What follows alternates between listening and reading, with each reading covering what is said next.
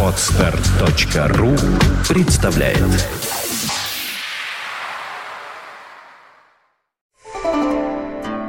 Вы слушаете аудиоверсию видеоподкаста «Двое на Арбате». Выпуск 9. Эмоции и здоровье. Здравствуйте, товарищи. Доброе уточка. Здравствуйте. Мы выпьем, как всегда, для начала. А, компай. Доктор. Да. Всего наилучшего всем. Хорошая, Ой. вам, хорошая вам неделя Хорошей наступающая. вам недель. Великого поста и прочее. Минуточку, минуточку, минуточку. Да-да-да. Начало с праздником. Про- Ой, сегодня праздников Минуточку, умотаться да. просто. Ой. Во-первых, сегодня прощенное воскресенье. Да, и мы сразу же просим вас Мы прощения. просим у вас прощения за все, что мы сделали уже и сделаем еще. За то, что мы вообще есть, и как И вообще, пить. и, и каждую неделю что-то портит вам Да. настроение. Поэтому простите нас, пожалуйста. Ой, простите. Ты меня прости, дорогой. Ни за что в жизни. Хорошо, я так и знал. Да. Хотя отвечать надо Бог простит. Бог всегда простит. Да. Теперь второе. День Святого Лави...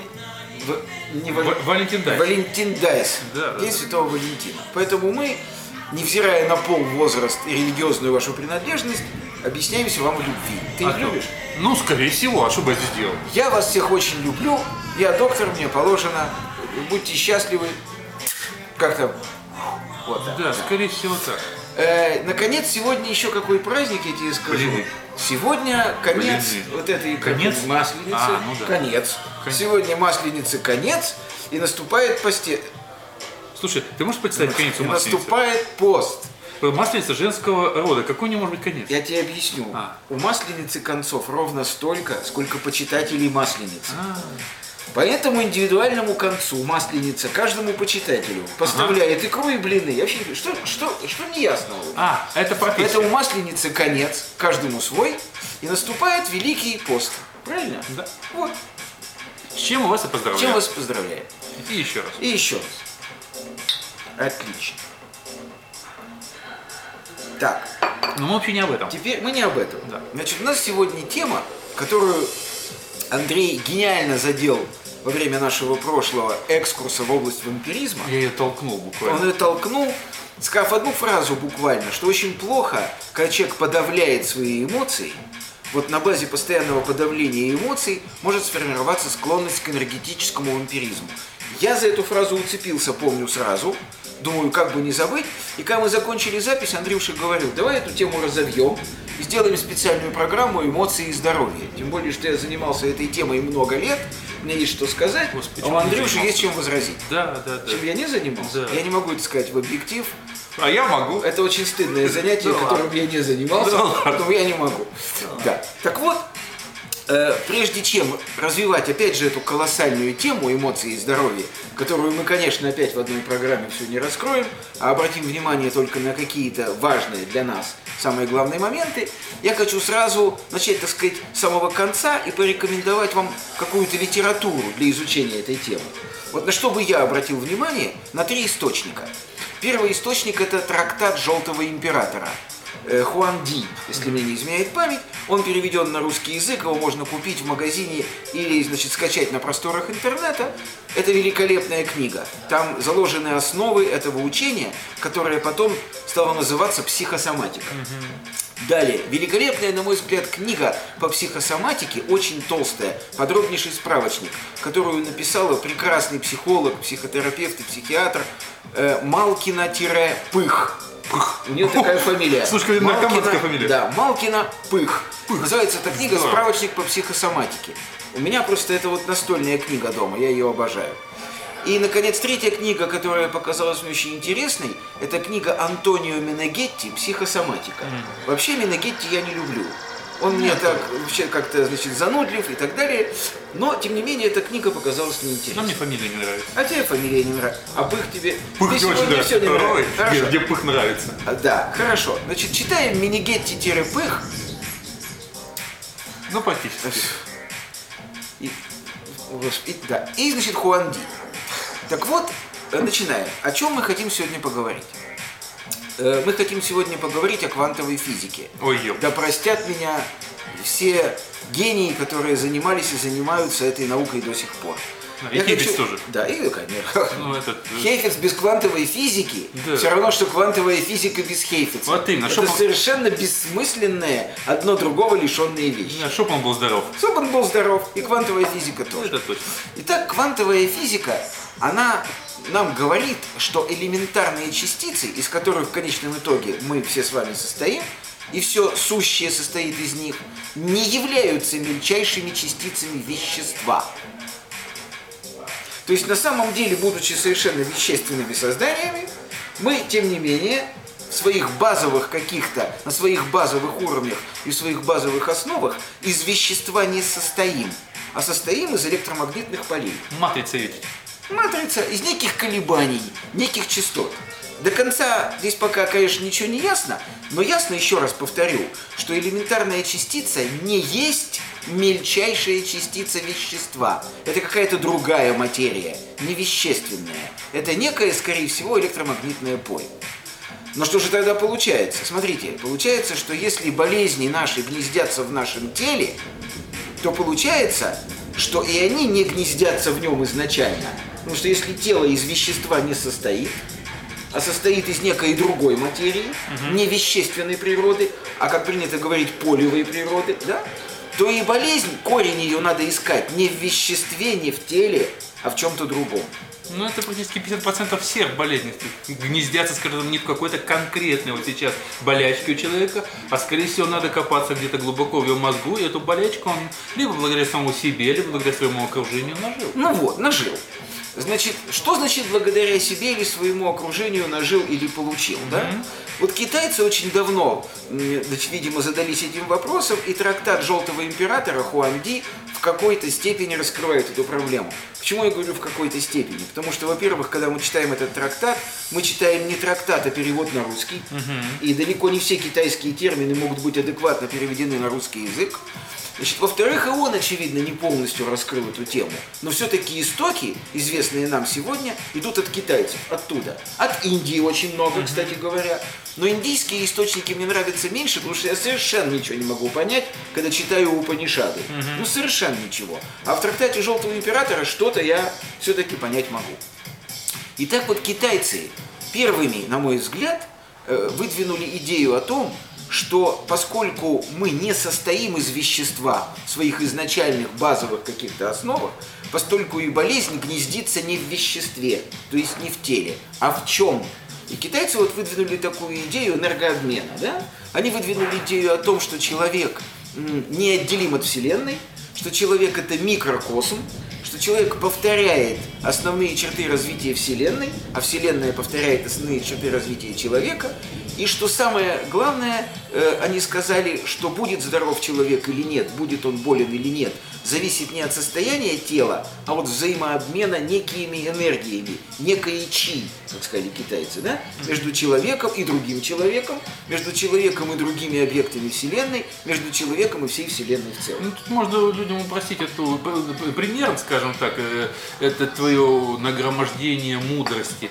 Да. Э, Потому что тогда, вот, предположим, вы идете и общаетесь с какими-то родственниками, друзьями, которые вам приятны, а потом чувствуете энергетический подъем, вам как бы хорошо. Может, вы устали до этого, много работали, но пообщавшись с кем-то, или посмотрев хороший фильм, или спектакль, получив энергию от них, прочитав хорошую книгу. Или кошку погладить. Кошку, это э, аниматерапия, о которой Да. я говорил как-то. Да, да, да. Вот. Кошка, лошадь, собака, вот они в аниматерапии участвуют. Кстати, об этом тоже надо как-нибудь поговорить. Хорошо. Да, вот, э, то есть вы получаете от них некий заряд, вот, и благодаря этому, ну, вот, как бы срабатываете вампиром. Да, Вот. ну да. Ну, таким неопасным, будем так говорить, вампиром. И чудесно себя начинаете чувствовать, вам становится легче. Вот ваши какие-то проблемы, усталость, там, вот что-то недостаточность энергии уходит. Точно так же, как вот поговорив, как говорится, со злой тещей, там, не знаю, там, со злой женой, со злым мужем, наоборот, вы чувствуете себя опустошенным, вас как бы выпили. Теща злой не бывает. Это он просто... Это он лукавит. Ну, со злым хейфицем это не имеет Вот, вот, значения. вот, Вот, вот, вот со это вот такая сволочь. Вот, Это дикая сволочь, да, это конечно. все что угодно. Понятно, во всем евреи виноваты, о чем говорить. Да, вы. Да, так вот, отстраняясь от евреев и возвращаясь к источнику нашей беседы. Да. Э, Я-то, собственно, Андрюша, даже о другом говорю. Я говорю о том, э, что китайцы, в принципе, прямо заявляют, что источником болезни человека является привычно испытываемая и подавляемая дурная эмоция. И у них даже в этом трактате «Желтого императора» именно Гетти это подтверждает, и Малкина Пых это подтверждает. Есть даже таблица. То есть называется эмоция, и называются те болезни, которые подавление этой эмоции вызывают. Я могу привести примеры, я все помню. Да, да. Вот смотрите, если говорить об, исто- э, об учении китайцев об энергетических меридианах, да? Допустим, человек испытывает гнев. И испытывает не одноразово, говорят китайцы, хотя можно умереть и от запредельно сильной одноразово испытанной эмоции.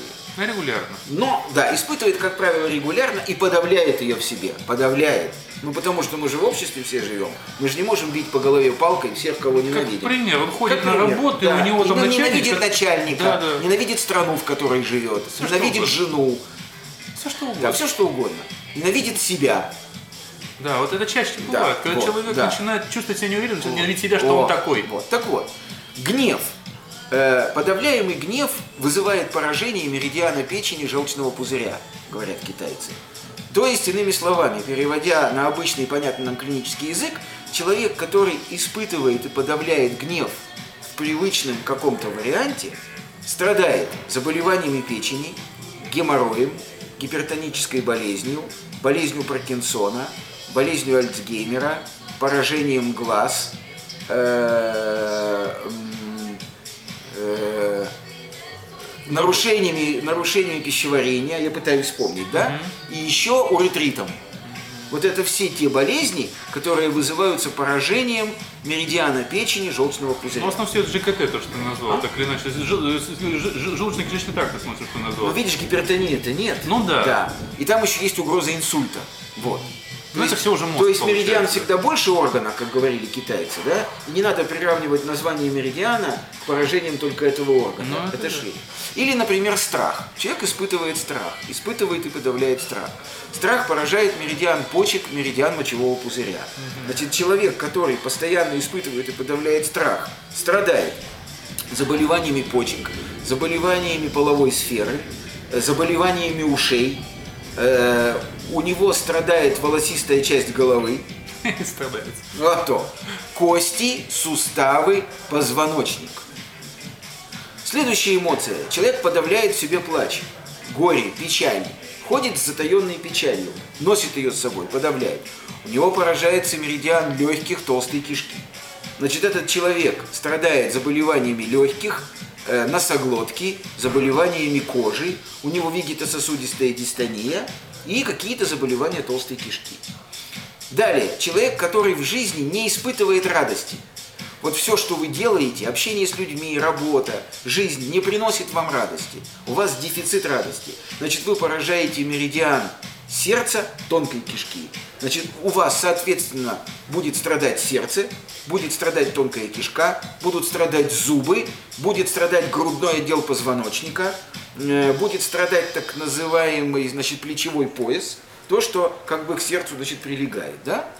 Э, Или вот такая специфическая эмоция, как э, постоянная, вот у него, вот понимаете, у этой эмоции какого-то названия на русском языке нет одного, ну скажем так, постоянное прокручивание негативного мыслекомплекса о том, что вы находитесь в безвыходном положении.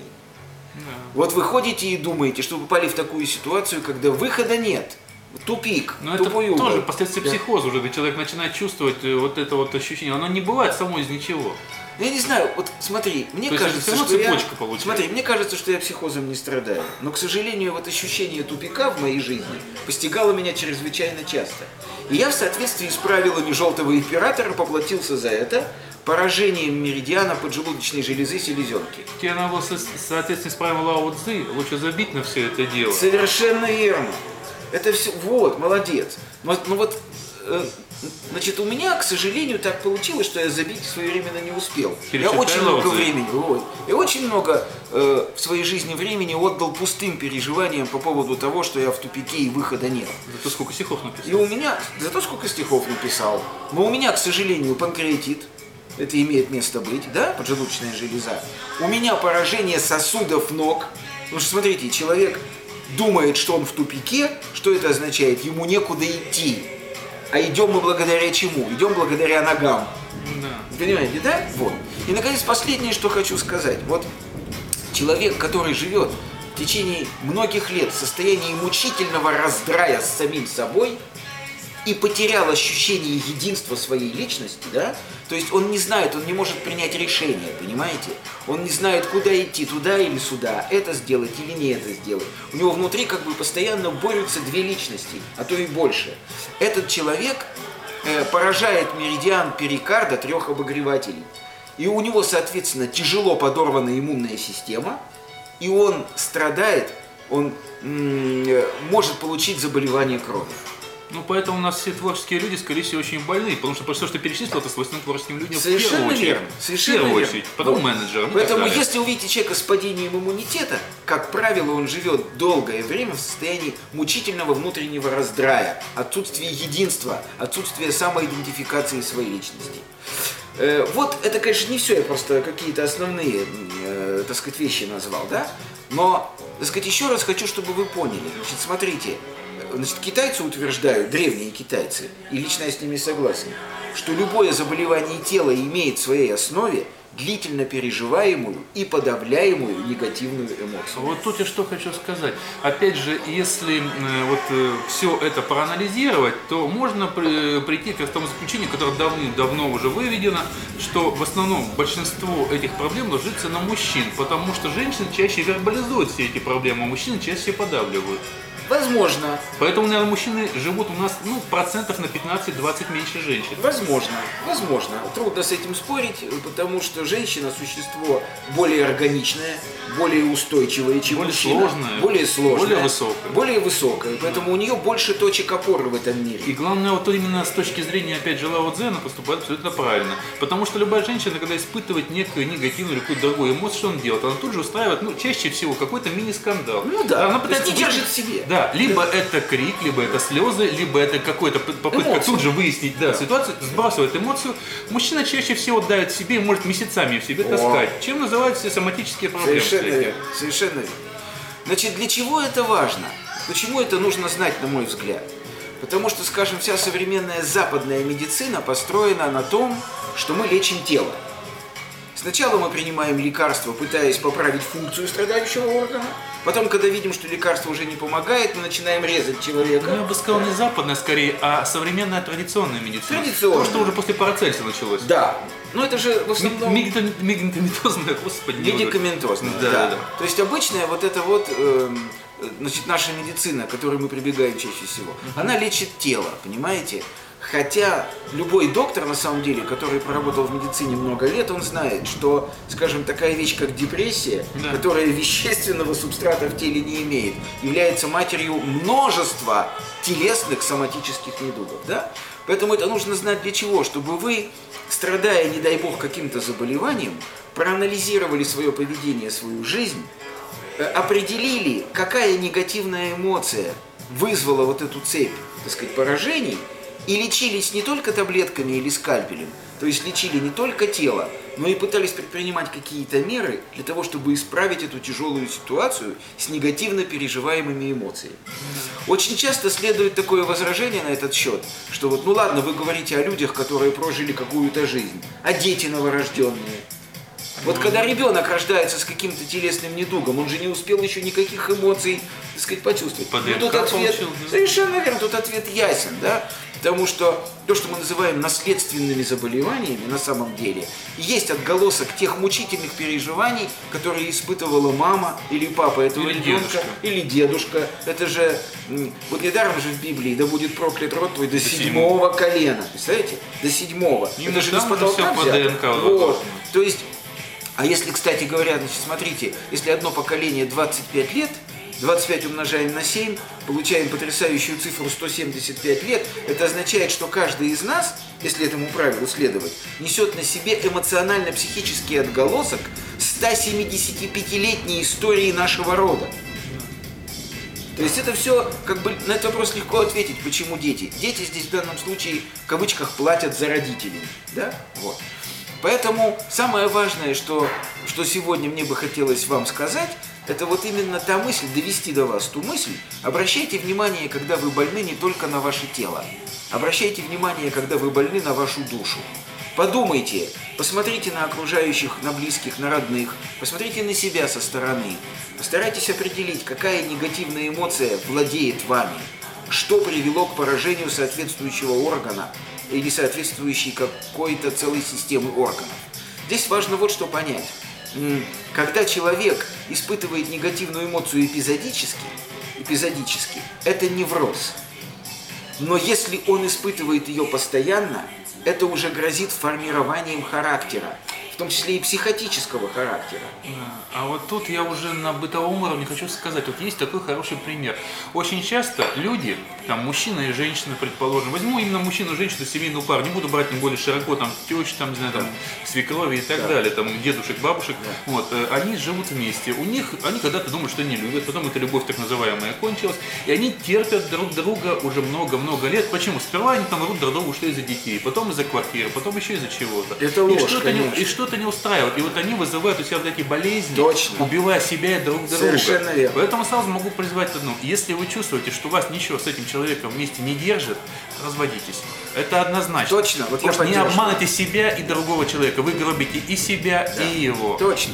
Вы, не надо обманывать. То, что мы там живем ради детей, это глупости. Дети никогда не вырастут здоровыми, если видят нездоровую атмосферу между мамой Согласен. и папой. Да. Если они видят, как папа и папа не то, что папа и мама не то, что ненавидят, они любят друг друга. Они вырастут в атмосфере нелюбви и не научатся любить никогда. Точно. То есть вы же воспитываете детей своим примером. Вы воспит... Если вы живете не любя друг друга, любовь это очень абстрактное понятие. В данном случае я говорю, что прежде всего уважая и желая быть с друг другом. Я называю вот это. Не называя то, что там люди вот эту вот страстную любовь, она обычно бывает очень недолго и быстро проходит. И чаще всего она как раз не несет в себе конструктива. А я говорю, вот именно желание быть с другом, когда ты хочешь к нему приехать, когда тебе без него скучно, когда тебе без него плохо. Вот когда вы так не живете, то вам нет смысла тратить свою жизнь, свою энергию и убивать себя и другого. Потрясающий по силе шекспировский по сути, монолог. Так вот, э, я, например, вот продолжая этот вот страстный шекспировский монолог Андрюши, хочу сказать, что у меня вот даже сформировалось, знаете, какое правило? Правило разврата я его называю. Угу. Вот я называю развратом три вещи. Угу. Э, жизнь с нелюбимым человеком, жизнь, на, жизнь в нелюбимой стране и работа на нелюбимой работе. Вот, вот эти три вещи для меня разврат.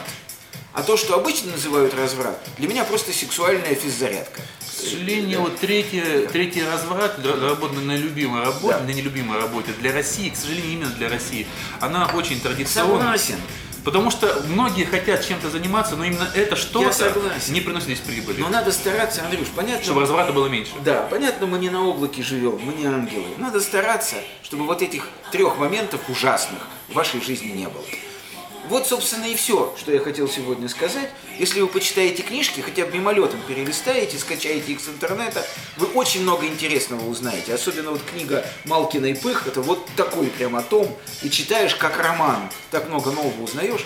Поэтому мучительно хочется выпить. Да. А то, что да. ты все время что что-то гремит, не бойтесь. Это метро, он над нами сверху ездит. Это не метро, это наши мысли в голове. Он вообще, знаете, вот у него тяжелое такое поражение, он не может отличить внешний источник беспокойства от внутреннего. Ну ты так вкусно говоришь про пых просто. Да. Поэтому вот чувствуя внешний источник беспокойства, я мучительно хочу выпить. Потому что только так можно ему рот закрыть.